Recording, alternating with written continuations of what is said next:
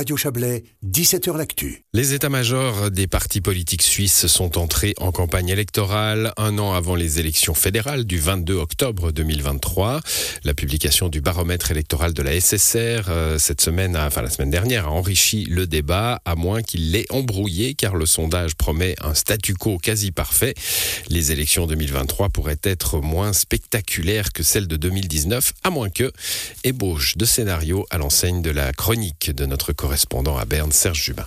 Après 20 ans de virage conservateur dominé par l'UDC, les élections fédérales de 2019 ont débouché sur deux vagues, vertes, y compris vers libéral, et violettes avec l'élection de près de 100 femmes sur les 246 mandats du Parlement. Et là, alors que les états-majors des partis se mettent avec plus ou moins de conviction en ordre de bataille, voilà ce baromètre qui vient nous dire, du calme, il ne va rien se passer ou si peu dans les urnes en octobre 2023. Pas terrible pour lancer une campagne qui aurait de toute façon peiné à enflammer les foules.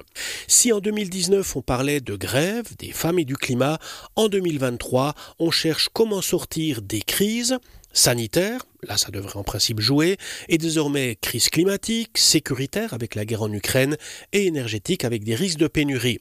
Foin de grandes postures, on veut des solutions. Parce qu'elles sont forcément complexes et difficiles à mettre en œuvre, ces solutions sont moins vendeuses électoralement. On risque de se retrouver avec des programmes comparables ou presque d'un parti à l'autre, avec bien sûr des nuances, mais aussi des choix fondamentaux opposant la responsabilité individuelle et libérale à l'intervention et la protection de l'État. Et qu'est-ce qui pourrait pimenter la campagne? On retrouve Serge Lubin.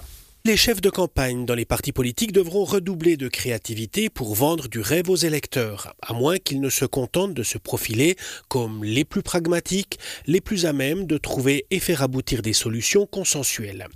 Voilà pourquoi on peut douter que le résultat du 22 octobre 2023 corresponde au baromètre 2022, parce que dans l'année qui vient, plutôt que de jouer de posture idéologique, les partis politiques devront convaincre avec du concret et démontrer leur capacité à travailler ensemble pour le bien commun.